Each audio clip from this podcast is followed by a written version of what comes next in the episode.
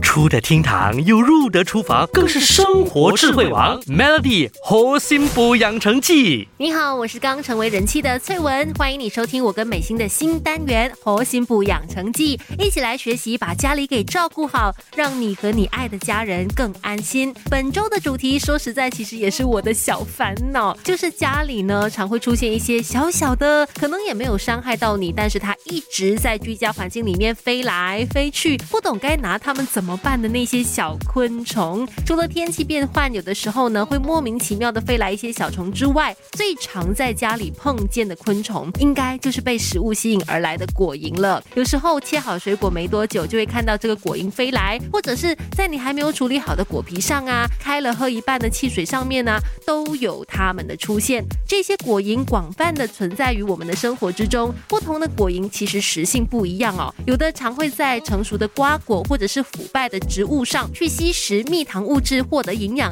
也有的以树的枝叶或者是花粉为食，而它们最主要的食物呢，是在有氧与无氧条件之下都可以生存的酵母菌。那要怎么预防果蝇呢？当然就是要注意保持水果的新鲜，买来的水果尽快的吃掉，或者是把它放进冰箱的保鲜层里面，要不然快腐烂的水果对果蝇来说真是太有吸引力了，一闻到就会立刻飞来你家。还有就是是尽量的马上丢掉已经变质的食物，还有果皮垃圾，保持垃圾桶范围的清洁。另外，如果说有瓜果是吸引果蝇飞来你家的东西，那罗勒就是可以让你用来赶走它们的好物了。在室内，你可以种一些新鲜的罗勒啊、薄荷，因为果蝇它不喜欢罗勒啊、薄荷、艾草等等的气味哦，自然也就会远离你家了。那今天我们就先聊到这，明天我们继续聊如何赶走家里那些烦人的小昆虫。Melody 猴心补养成记，每逢星期一至五下午五点首播，晚上九点重播，有美心和翠文与你一起练就十八般武艺。嘿呀！